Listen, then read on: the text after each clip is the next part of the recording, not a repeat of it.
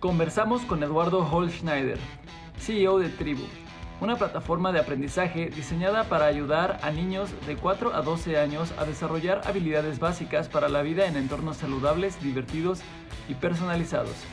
Tribu busca impulsar el acceso a la educación creando una comunidad integral habilitada por las tecnologías para conectar a maestros y padres en sus propios hogares.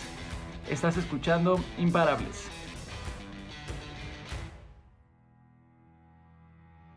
¿Cómo estás, Eduardo? Mucho gusto. ¿Cómo tenerte aquí? Bien, bien, Alberto. Muchas gracias. Igualmente. Navegando por la página, he estado viendo que es una plataforma realmente muy rica en material y, con muchísimos cursos muy interesantes. Entonces, ¿por qué no nos cuentas tú bien a fondo qué es Tribu, para quién es, quién la consume? Bueno, primero es, es introducir el, el, creo que tiene más sentido platicar de Tribu cuando presentas el problema y el contexto, ¿no?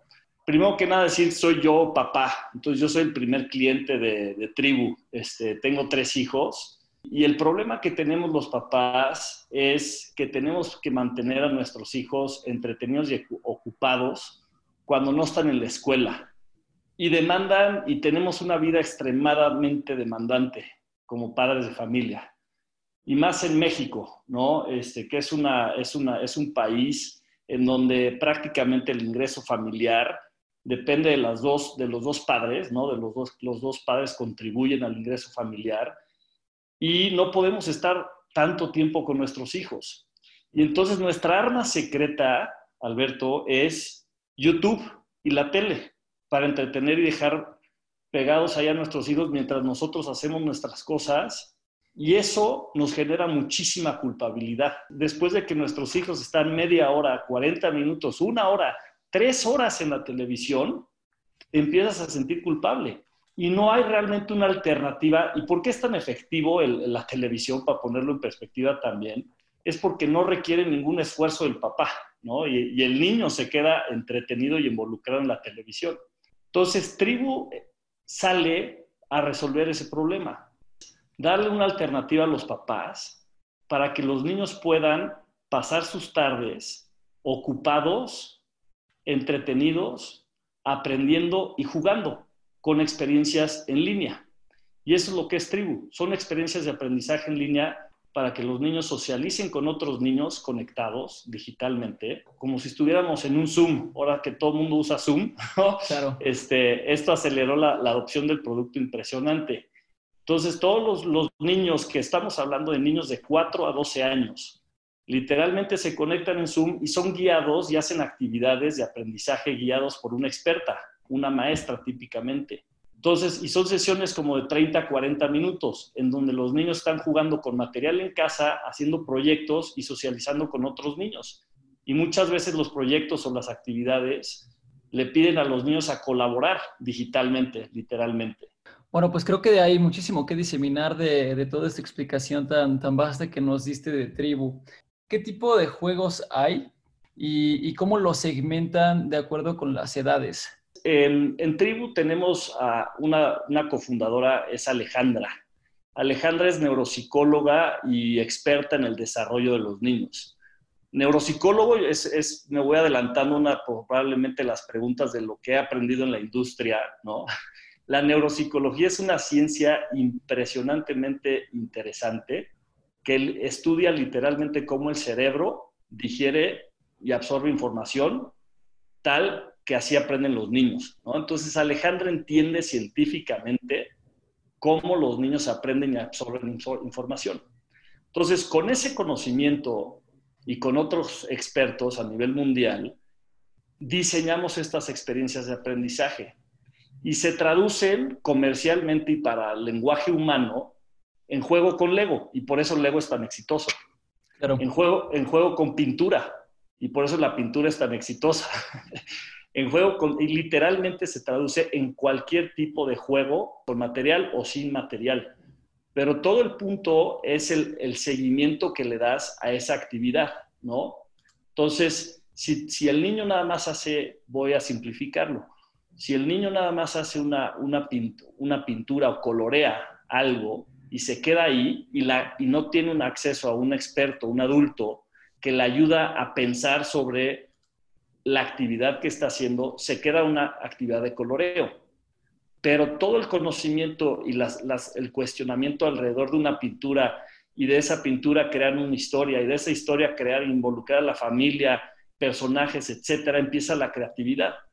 Entonces, todo ese know-how que tiene Alejandra y con nuestras alianzas a nivel mundial, es como capacitamos a las maestras para que el juego no se traduzca, no se, no se interprete como un juego con legos o como un juego con pintura, que es como los papás lo entendemos. Muchas habilidades creativas dejan de ser desarrolladas, eh, bueno, pues porque estás en, la, estás en la escuela y empiezas a seguir un, camino más estandarizado, educación más estandarizada, más analítico, ¿no? Donde normalmente las matemáticas eh, son las que adquieren más fuerza o más, más prioridad.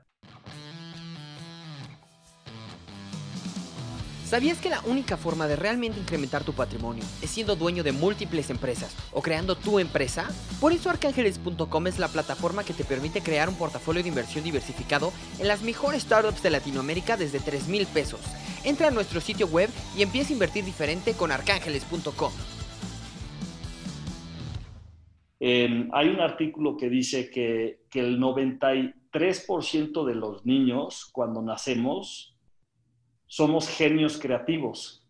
Y cuando terminamos la escuela, la universidad, como a los 21, 22, 23 años, solamente el 3% de los niños siguen siendo genios creativos. Y, y, genios creativos lo que significa, el mejor ejemplo es este clip para sostener papeles. Tú le preguntas a un adulto para qué es este clip y te contesta para sostener papeles. Pero tú le preguntas a Mariela para qué es el clip, lo empieza a desenvolver y te empieza a decir que es una antena de televisión, te empieza a decir que es un popote, te, ¿sí me explico? Eh, o sea, no tiene, no tiene uso el clip como, como los adultos lo conocemos. Entonces, el, el sistema educativo, desafortunadamente, no deja que los niños usen su creatividad libremente. ¿Todos los niños comparten sus resultados a través de la computadora o cómo, cómo es esta interacción? Sí, mira, es interesante y estamos en etapas iniciales en Tribu, ¿no? Cabe, cabe mencionar eso. O sea, nosotros acabamos de lanzar este, este producto nuevo y, hijo, es una historia larguísima que feliz platico. Hace tres meses por el COVID. Antes del COVID hacíamos experiencias de aprendizaje en, no en línea, era en vivo, en casas. Los trabajos colaborativos offline, digamos, se veían mucho, se, entienden al adulto mucho mejor. Y, y, ahorita hace tres meses que lanzamos la parte, eh, el producto en línea, que ha tenido una adopción increíble, la parte colaboración toma otro, otro formato, otra forma. Entonces, con ese contexto, te digo, en Tribu podemos, como Netflix literalmente es una suscripción, en donde tú te sumas a un Zoom como familia y pueden estar uno, dos o tres niños o los que sean siguiendo las actividades a la, maestra, ¿no? Entonces se lleva una colaboración en casa, por así decirlo, con hermanos, o se lleva una colaboración en casa con el papá o la mamá, porque hay veces que los papás deciden participar para estar más tiempo con sus hijos. Ese es un, ese es un formato de colaboración más tradicional.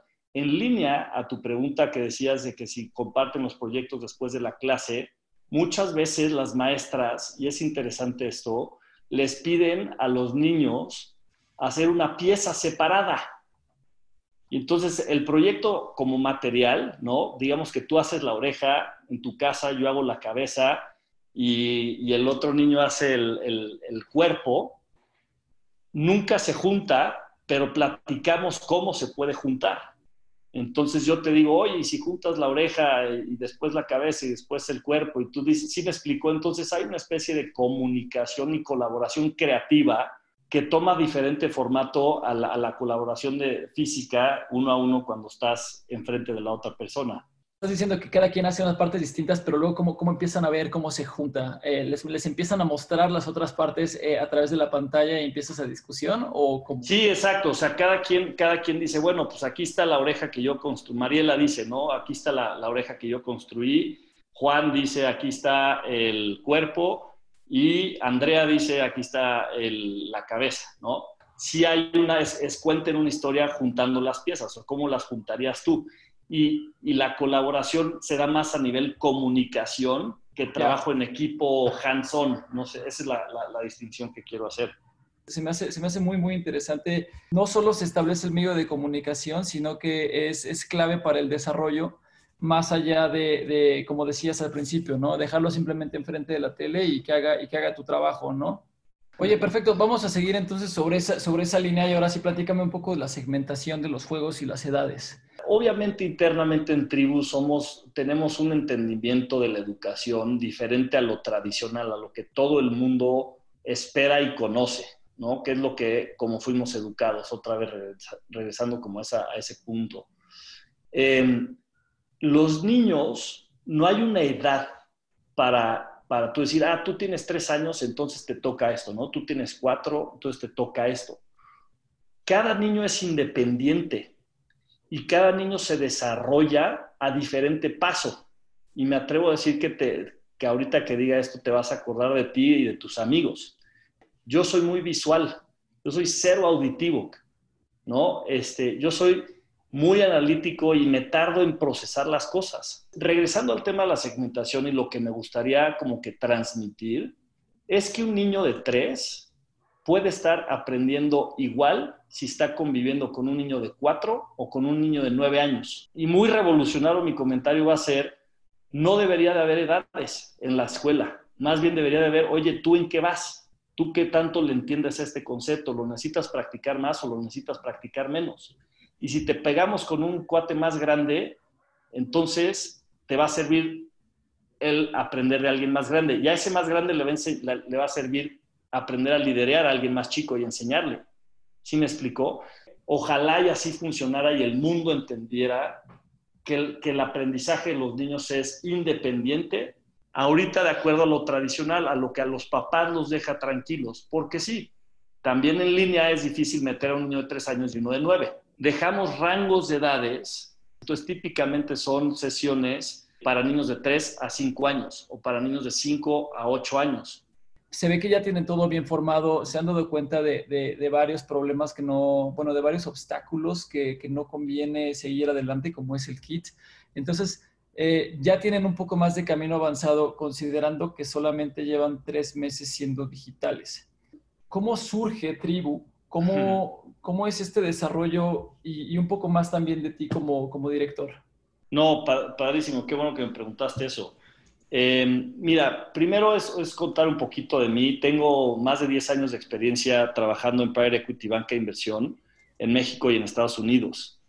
A los 17 años, yo cofundé una fundación enfocada en promover el voluntariado en comunidades de extrema pobreza en México y en Centroamérica y trabajé 10 años, de los 17 a los 27, hasta que me casé eh, a los 27.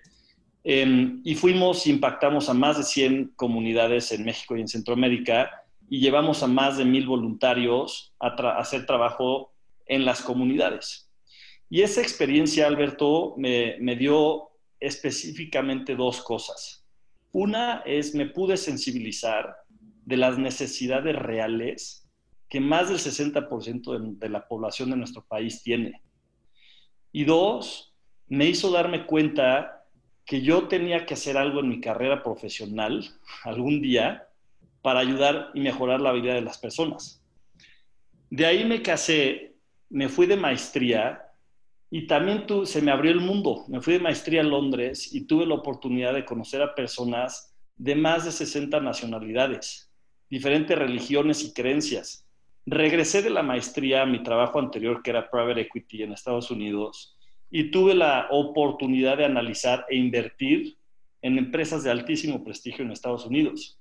Y vi de primera mano lo que la innovación y la tecnología pueden hacer cuando trabajas con el equipo correcto. Y para bien o para mal, soy hoy yo quien soy, gracias a la educación que he recibido y a las experiencias de vida que he tenido. Y eso a mí me lleva a concluir de manera personal que la educación es básica para ser exitosos y felices en la vida. Y creo mucho en el potencial de México y en el potencial de las personas, pero desafortunadamente no todos tenemos la misma suerte y el acceso a una buena educación y experiencias de vida. Y con esa motivación decidí dar el brinco para fundar Tribu, justamente para ofrecer experiencias de aprendizaje y que los niños puedan desarrollar su potencial. Muy bien, pues, eh, pues sí tiene mucho sentido. Eso, eso también es de mucho valor. Eh, pero más allá de eso, ¿cómo, cómo fuiste encontrando entonces a, tu cofundadora? ¿Cuántos son? Y, cómo, ¿Y cómo se ha desarrollado esa cultura?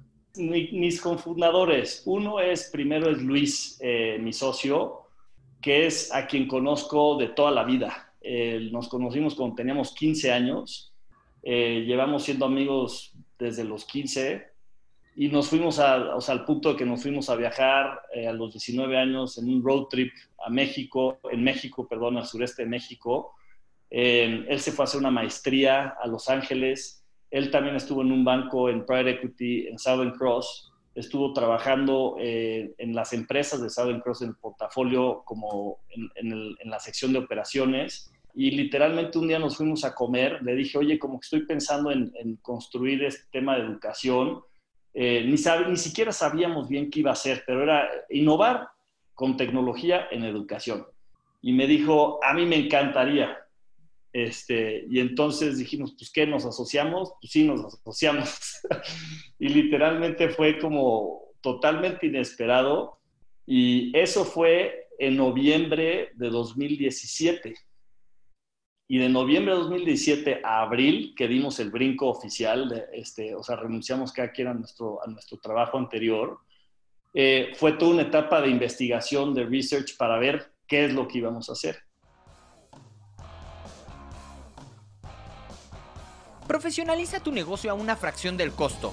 The Pool es un coworking de oficinas con todo lo que necesitas para acelerar tu negocio.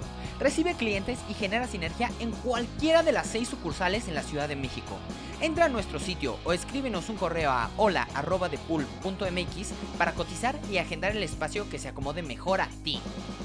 Eh, bueno, vamos a seguir adelante entonces ahora, ahora con otro tema y entonces creo que, bueno, podemos seguirnos montando, ¿no? Sobre esto que mencionas. Las maestras son un activo muy importante. Necesitas el mejor talento para poder, para que la calidad de tu producto se mantenga y, aumente, ¿no? Y entonces eso al mismo tiempo te va a empezar a generar, pues, más usuarios. Entonces la pregunta que quiero hacerte ahora es, ¿cómo están sus números de usuarios y cómo los miden? Hoy tenemos más de 350 usuarios registrados en la plataforma como nosotros medimos los usuarios, eso, eso no te dice mucho realmente, porque el chiste es que usen la plataforma. ¿no? Exactamente.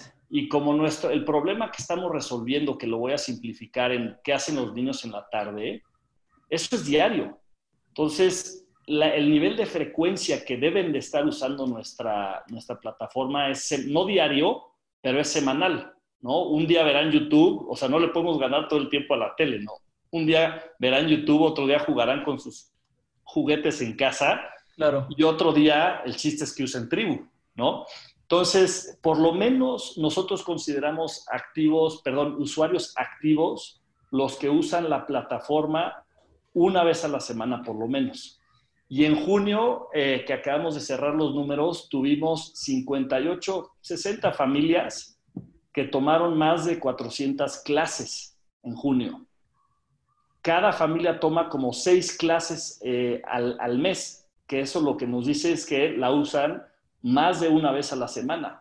Y con ese es el, mes más reciente y unos resultados pues bastante optimistas. Eh, ya veremos cómo se comporta en julio la gente. Pues sí, creo que eso es, eso es, bien importante, porque también, como dicen los niños chiquitos ahorita, si para nosotros la cuarentena y todos estos tiempos ya eh, ya, ya es una cárcel, ¿no? Ya, ya no hay otra manera de decirlo. Y, tenía, tenía amigos, bueno, tengo amigos que son bastante ermitaños que primero estaban bien contentos de no ver a nadie e incluso ellos ya, ya están así de, ya quiero salir, ¿no?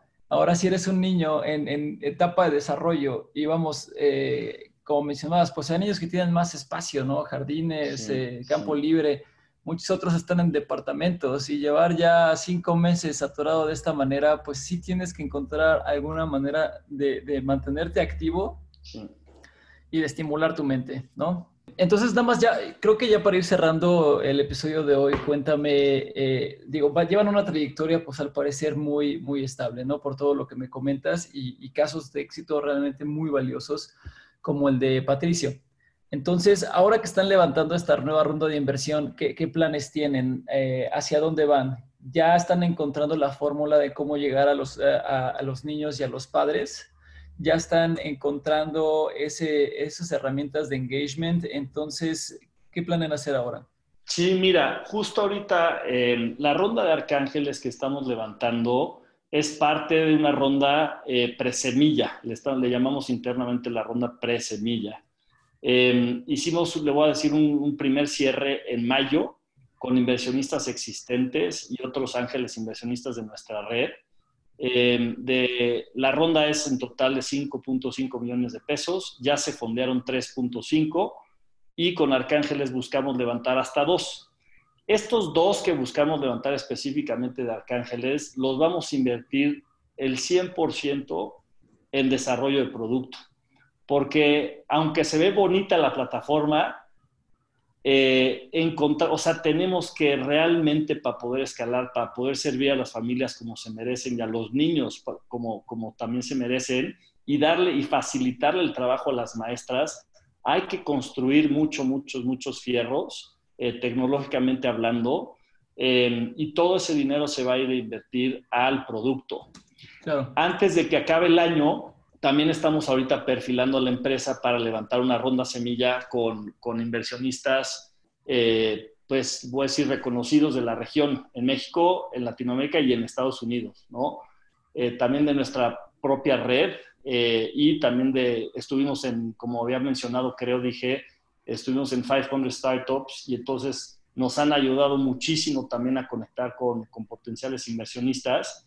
Y esa ronda semilla la vamos a usar para seguir construyendo producto y para escalar el negocio, ya, ya que hayamos encontrado la fórmula correcta de encontrar y atraer y convertir a nuestros clientes. Pues bueno, creo que ya podemos ir acabando. Eh, nos has dado muchísima, eh, pues muchísimo material aquí de, de, dónde sacar, ¿no? Hacia dónde va esto, mucho enfoque hacia la educación. Creo que es un tema que no normalmente eh, tocamos con mucha frecuencia hemos tenido buenas empresas que han tratado, bueno, que han levantado capital eh, con arcángeles enfocadas a la educación, pero son más ya a niveles más, más elevados, ¿no? Secundaria, preparatoria, universidad. Entonces, pues es muy interesante ver cómo le dan este giro directamente a, pues a los usuarios más pequeños, ¿no? Y siempre con, con el beneficio en, mental en mente y con, sí, bueno, el beneficio mental eh, y bueno, siempre con las ganas de, de, seguir desarrollando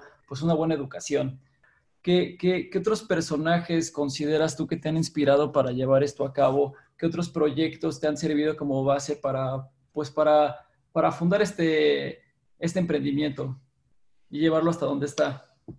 o sea, quisiera, o sea, como personajes pudiera decir lo, lo, típico, ¿no? Este, creo que he encontrado mucha inspiración de varios libros que he leído, etcétera pero yo resumiría que es la experiencia que he podido tener desde chiquito, cabrón. O sea, desde que me acuerdo, son esas experiencias que te van formando, esas experiencias que te van definiendo, diciendo quién eres, que, que todas esas sumaron a, a, que yo me atreviera a renunciar a una carrera potencialmente este, muy, muy buena. Voy a muy Sí.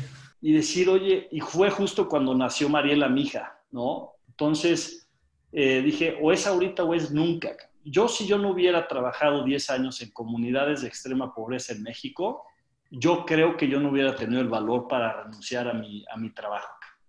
Perdón que te, no te dé otra, otra, otra respuesta, pero es esa, cabrón, es esa experiencia de por qué íbamos a esas comunidades a entender los problemas de las personas que vivían en esa, en esa comunidad. Regresábamos a la ciudad y se trataba de crear soluciones para resolver los problemas de las comunidades.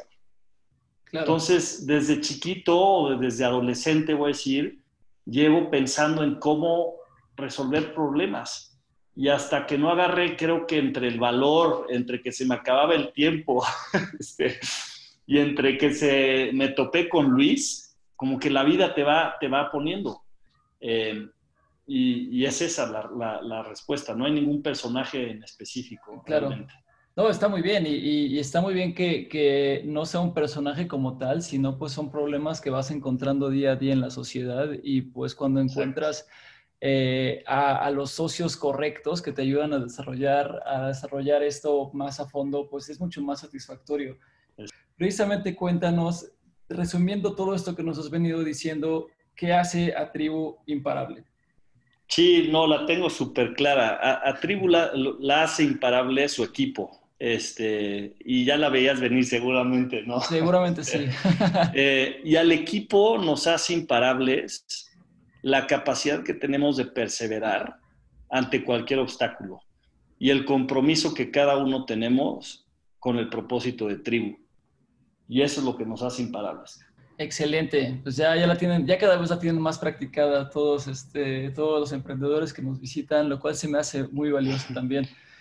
Excelente, Eduardo. Pues bueno, creo que con, con, todo esto que nos comentas podemos ya terminar el programa de hoy. Nos has dado muchísimo que pensar sobre una industria que no nos encontramos muy seguido. Creo que han llevado una trayectoria excelente. Eh, desde tu carrera en investment banking hasta la decisión de, construir este negocio, hasta su aceleración por 500 startups, hasta eh, las rondas de capital que se encuentran levantando y los planes que tienen a futuro, creo que esta es una oportunidad que definitivamente nuestros escuchas van a encontrar muy interesante.